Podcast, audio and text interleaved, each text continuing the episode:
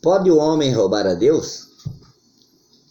Esse é o tema da nossa mensagem nesta manhã. Eu sou o pastor Lauro Borges e hoje, dia 10 de fevereiro, estamos dando continuidade ao ministério de palavras que edificam. Deixe-me ajudar você. Estudamos a Bíblia todas as manhãs e eu quero compartilhar com vocês hoje uma palavra muito forte. Você que vai ouvir essa mensagem, compartilhe Ouça com carinho, que essa palavra entre no teu coração. E que assim que você ouvir, você compartilhe com as pessoas que você ama. Pai querido, Pai amado, muito obrigado por mais um dia na tua presença, estudando, aprendendo a tua palavra, falando contigo e ouvindo a tua voz, papai. Como é gostoso, como é prazeroso ter a tua companhia todas as manhãs. Tua palavra se renova. Tua palavra é o nosso oxigênio, nosso fôlego de vida. Tua palavra clareia o nosso caminho, é lâmpada para os nossos pés. E abençoe, Deus, a vida da pessoa que vai ouvir essa mensagem, que ela seja edificada, transformada e abençoada por esta palavra. Quero compartilhar a palavra com vocês nessa manhã que está no livro do Atos dos Apóstolos, capítulo 4, versículo 32. Nós vamos aprender essa manhã uma grande diferença que existe entre a igreja primitiva e a igreja moderna. Mas também compartilhar contigo que o dinheiro é a raiz de todos os males. Pode um homem roubar a Deus? Atos capítulo 4, versículo 32. Da multidão dos que creram era um o coração e a alma. Ninguém considerava exclusivamente sua nenhuma das coisas que possuía. Tudo, porém, lhes era comum. Com grande poder, os apóstolos davam testemunho da ressurreição do Senhor Jesus, e em todos eles havia abundância, abundante graça.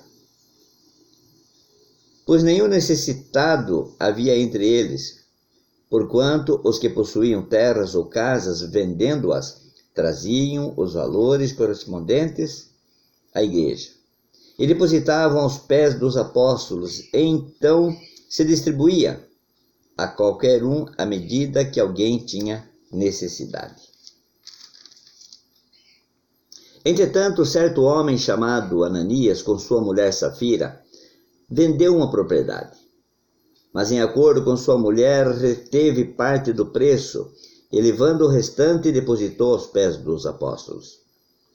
Então disse Pedro: Ananias, por que encheu Satanás teu coração para que mentisses ao Espírito Santo, reservando parte do valor do campo?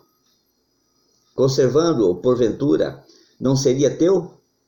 E vendido, não estaria em teu poder? Como, pois, assentastes no coração esse desígnio? Não mentistes aos homens, mas a Deus. Ouvindo essas palavras, Anania caiu e inspirou, sobrevindo grande temor a todos os ouvintes. E levantando-se os moços, cobrindo-lhe o corpo levaram e o sepultaram. Quase três horas depois entrou a mulher de Ananias. Não sabendo o que ocorrera, então Pedro, dirigindo-se a ela, perguntou-lhe: Dize-me a verdade. Vendeste, portanto, aquela terra? E ela respondeu: Sim, portanto. Tornou-lhe Pedro: Por que entrastes em acordo para tentar o Espírito do Senhor? Eis aí a porta os pés do, dos que sepultaram o teu marido, e eles também te levarão. Palavras que edificam. Ananias e Safira formavam um casal muito bonito. Era um casal que trabalharam atuante na igreja, mas que tinha um coração voltado para o dinheiro, para a ganância. Safira significa formosa. Foi a primeira mulher tratada com distinção em Atos. Mas Safira falhou com Deus ao fazer isso, em concordância com seu marido, e causou-lhes a própria morte. Ao longo dos séculos, a gente lê na Bíblia e o seu nome são ligados a um casal famoso, aparentemente bonitos, mas o engano deliberadamente entrou em seu coração. Safira e Ananias aparentemente tinham um casamento satisfatório e cooperavam mutuamente na igreja, como membros da jovem igreja de Jerusalém e devotados discípulos de Jesus. Eles haviam se unido aos apóstolos. Mas em concordância, esse casal cometeu um erro fatal de julgamento. Misturaram ganância com generosidade. Os membros da igreja de Jerusalém venderam suas propriedades e ofertaram o dinheiro da venda aos apóstolos. Tal abnegação ganhou admiração e essa oferta em dinheiro foi usada para ajudar os pobres. Porém, o egoísmo e o engano entraram no coração desse casal. Eles venderam sua propriedade, mas retiveram parte do preço. O casal mentiu então quanto ao valor total obtido pela propriedade, para que pudesse guardar parte para si do dinheiro. Apesar de afirmar estar entregando tudo à igreja, eles mentiram mutuamente. Com grande discernimento, Pedro confrontou Ananias quanto ao seu engano e pecado contra Deus.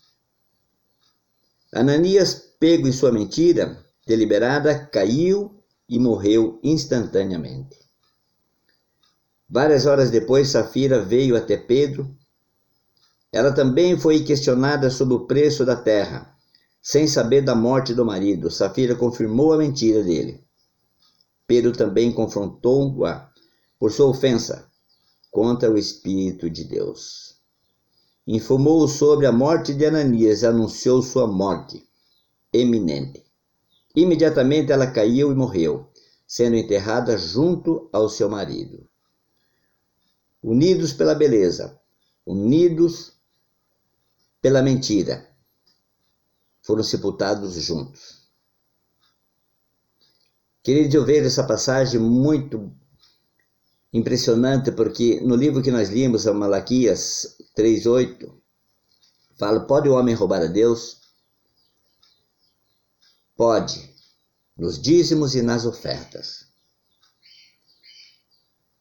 Aquele que volta o seu coração para o dinheiro e deixa de ajudar a obra de Deus, está roubando de Deus, porque nós só não estamos tirando, não estamos dando nada para a igreja, e sim devolvendo aquilo que Deus já colocou em nossas mãos. Deus é tão maravilhoso que ele te dá tudo e confia que você vai devolver uma parte para ele. Mas o amor ao dinheiro é a raiz de todos os males. Todos os males. A morte de Safira e Ananias chocaram e aterrorizaram a pequena congregação. Deus mostrou a Safira e Ananias e também a igreja de Jerusalém que não permite desonestidade no relacionamento com seus discípulos, nem com a igreja.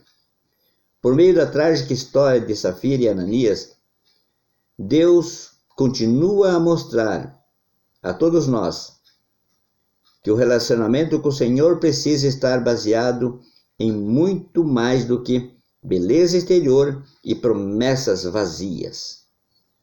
Ou seja, precisa estar baseado na integridade de um coração comprometido. Eu tenho relato de muitas congregações e igrejas que estipulam uma taxa fixa para os seus membros. O líder não vê outra alternativa a não ser fixar uma taxa, porque a igreja precisa sobreviver.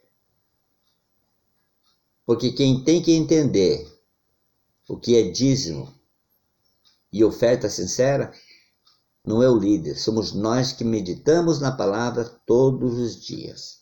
Temos que aprender com isso. Concentre-se primeiro no próprio Deus. Seja prático em obras. E enquanto compartilha Cristo com o mundo, você descobrirá que Ele atenderá às suas necessidades. Pense nisso. Roubará o homem a Deus? Todavia vós me roubais e dizeis: Em que te roubamos, Senhor? Nos dízimos e nas ofertas. Com maldição sois amaldiçoado, porque a mim me roubais, vós e a nação toda. Trazei todos os dízimos à casa do tesouro, para que haja mantimento na minha casa, e provai-me nisto, diz o Senhor dos Exércitos. Se eu não vos abrir as janelas do céu e não derramar sobre vós bênção sem medidas. Palavras que estão no livro de Malaquias, capítulo 3, do 8 ao 10. Pai querido, Pai amado, muito obrigado por mais um dia na tua presença, propagando a tua palavra, ensinando, aprendendo. Deus querido, se o Senhor permitir, amanhã estaremos aqui com mais palavras que edificam. Deixe-me ajudar você.